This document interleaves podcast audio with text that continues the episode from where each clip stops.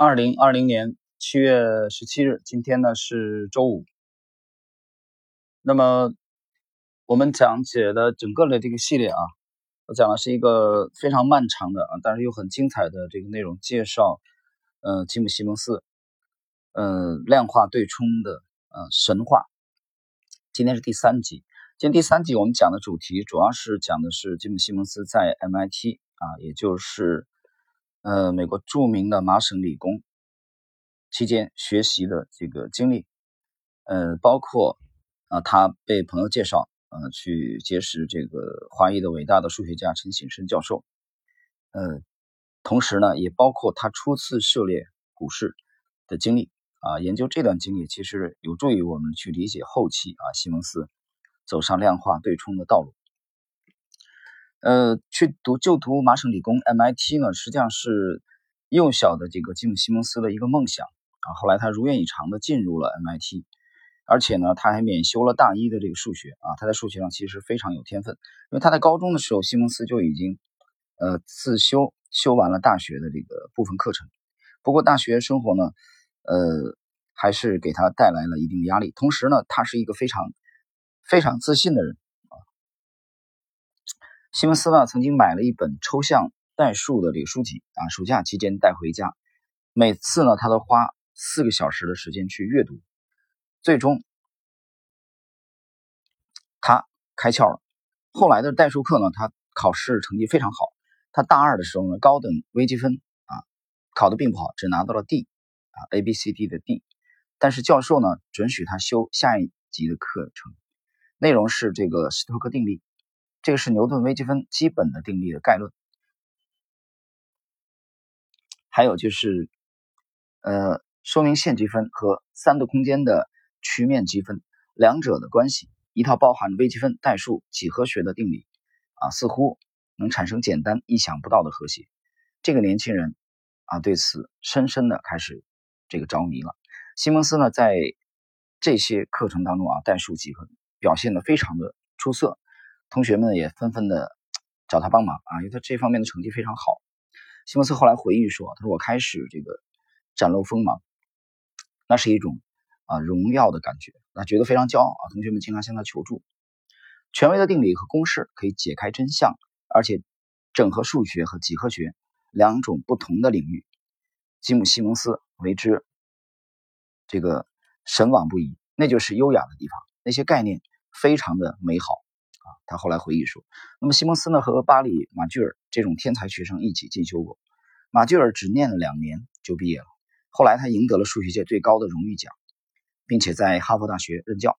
西蒙斯呢，他自己认为啊，赶不上这些天才，但是呢，相差的也不是很远，并且他自己有一个独特的方法，他喜欢长时间的思考问题，直到想出原创的解答为止。”朋友们不时会看到他仰面躺着，闭着眼睛，一躺就是好几个小时。他是一个沉思者，具有想象力，也可以说他有一种本能，可以解决那种会带来真正突破的问题。西蒙斯后来回忆说：“我知道我或许不是最出色或最优秀的人，不过我能成就某种好事，我就是有这种信心。”他说。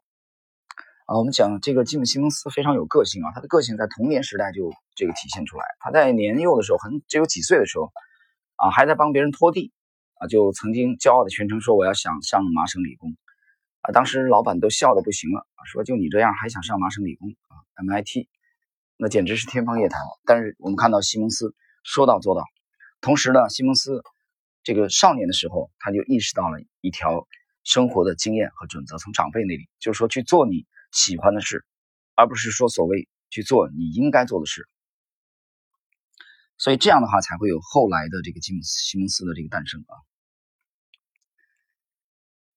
那么这期啊，这其中呢，我们要介绍一下啊，这个西蒙斯他和呃陈教授的这个渊源啊，在读书期间，MIT 期间啊，他和同学们的交往也非常的愉快。包括在 MIT 读书期间，还结识了自己的这个第一任的妻子芭芭拉。那么，他的在 MIT 的导师啊，曾经建议吉姆·西蒙斯啊，考虑到加州啊加利福尼亚加州大学伯克利分校去这个拿博士学位，因为在那里啊，他可以跟随著名的华裔的这个数学家陈省身教授，可以跟陈教授一起做研究。这个陈省身呢，是从中国来的数学天才，他也是这个微积分学家和拓扑学家。但是陈景生他当时还没有完婚啊，所以他先解决了他这个婚姻的问题啊，和芭芭拉这个成婚。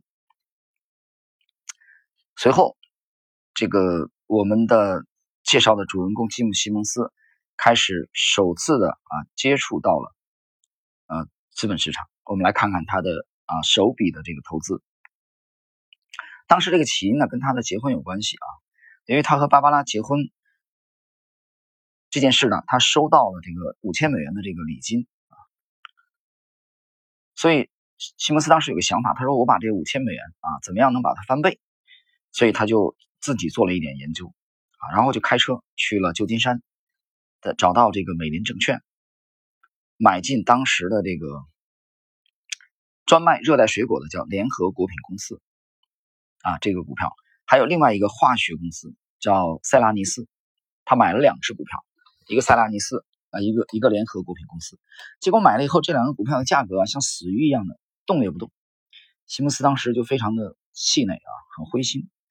他说：“这个真真没劲。”他跟营业员讲：“他说你还有其他更刺激的股票吗？”他问这个这个美林证券的啊员工工作人员。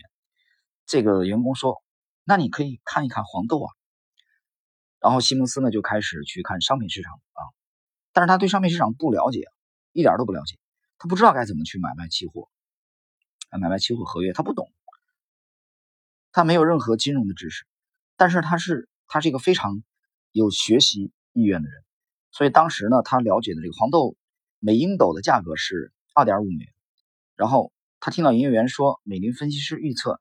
价格可能会涨到三美元，甚至更高啊！西蒙斯的眼睛立刻就开始放光，他就买进了两张这个黄豆的这个合约，结果看到黄豆的价格一路的暴涨，短短几天他就赚了几千美元啊！西蒙斯这下着迷了，上瘾了。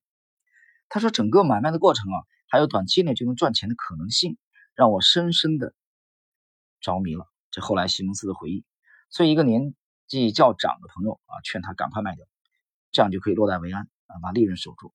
警告他说，这个商品期货的价格波动很大。西蒙斯呢置若罔闻，他理都不理。果不其然，黄豆价格开始暴跌。啊，这个商品期货啊，跟这个股票还是有很大的区别啊，它这个波动性太太大，暴跌前面的这个获利呢，几乎全部的吐回去了。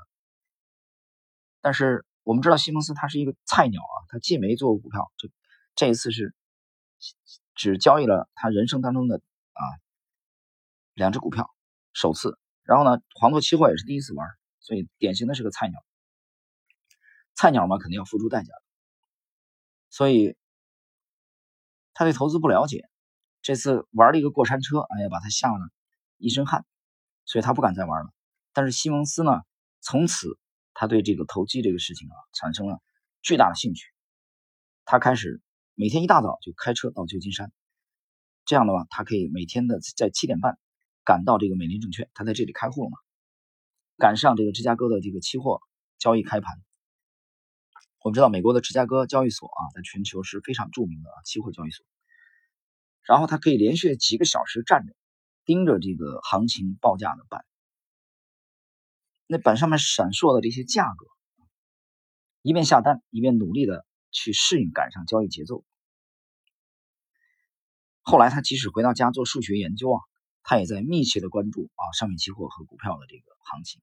他说那真是有点手忙脚乱。他后来回忆，不过情况呢有点超出他的负荷。你想一想，他这样来回折腾，那么天刚破破晓就要大费周折的开车到旧金山，同时还得努力完成。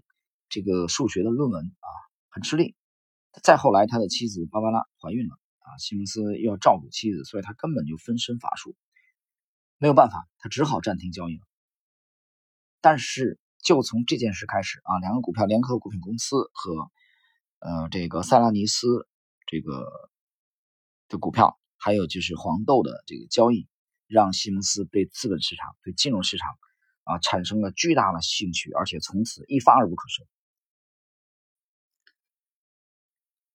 那么，我们再来看他的博士论文啊，在 MIT 期间，西蒙斯呢想要论证他的研究领域里有某一个未解的难题，但指导的教授呢卡斯坦呢不相信西蒙斯可以成功。卡斯坦跟他讲说，已经有许多世界级的数学家尝试过，都失败了。你别浪费时间了。别人的怀疑，只会刺激西蒙斯。他只花了两年时间，就在1962年完成了论文《完整系统的迁移性》。这个论文的题目啊，探讨多维弯曲空间。那么，在后来啊，向这个初学者解释的时候，西蒙斯他特别喜欢把这个完整啊比喻为多维弯曲空间，这个里边啊 B 曲线的这个切向量的平移。那么，一向备受推崇的这个专业期刊啊，数学期刊同意刊登。西蒙斯的这篇论文，而且帮助西蒙斯获得了 MIT 这个颇具声望的这个三年的这个教师的这个资格啊。在后来，接着他的这个女儿伊丽莎白啊，这个出出生，返回剑桥。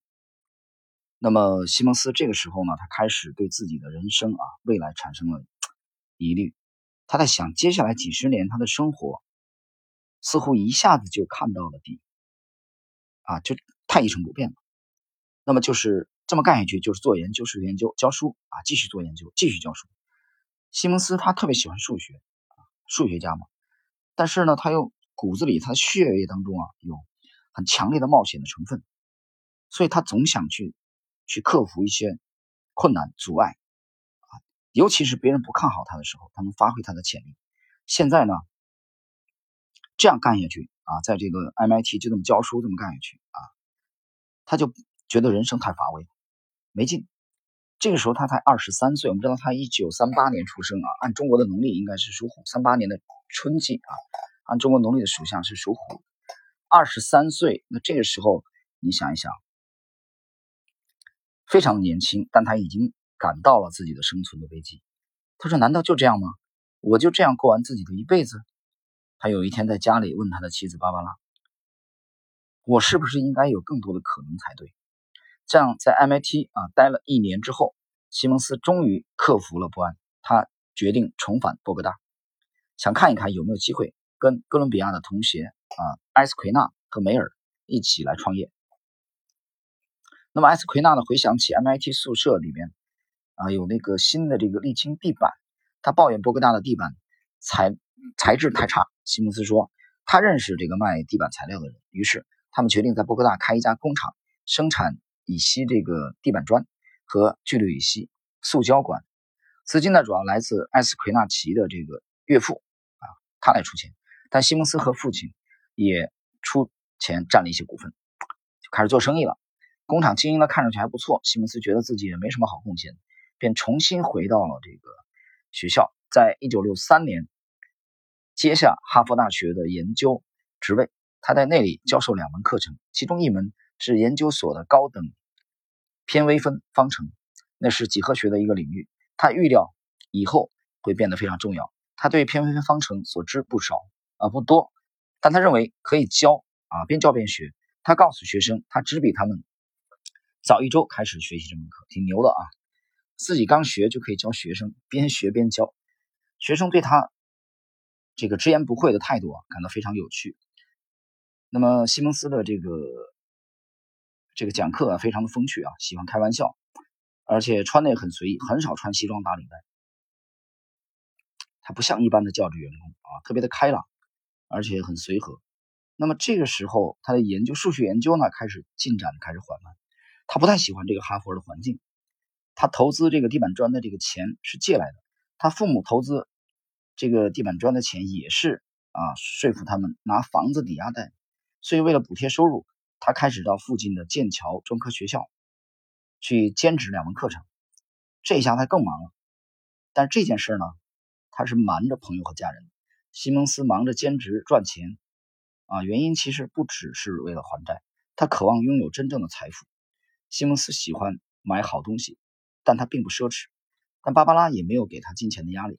有的时候呢，他会拿高中的衣服出来穿。西蒙斯其实对这个资本市场感兴趣啊，很大程度上是源于他。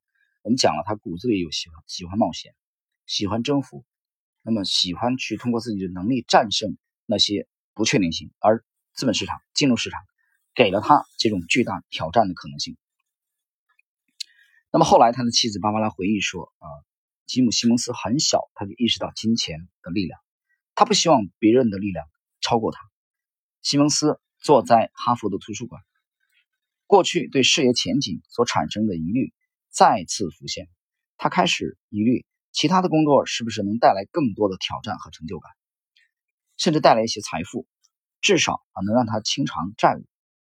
与日俱来的压力终于让他受不了，他决定。做出改变，而这个改变其实啊，就影响了他的一生。我们知道了，就这样按部就班的下去啊，西蒙斯在当年二十三岁那年就能看到他以后一辈子是什么样啊，就是一个教书匠，而这是他所不甘心的。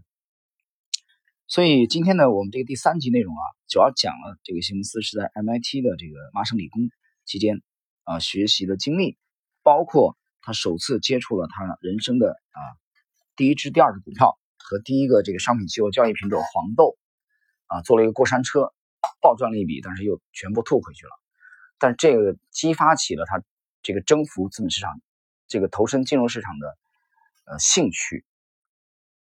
这个时候他需要做一个平衡，做一个选择，是以数学教书为主，还是要进军资本市场？所以这也是后来啊为他呃这个全球对冲基金界这个诞生了西蒙斯神话。埋下了伏笔。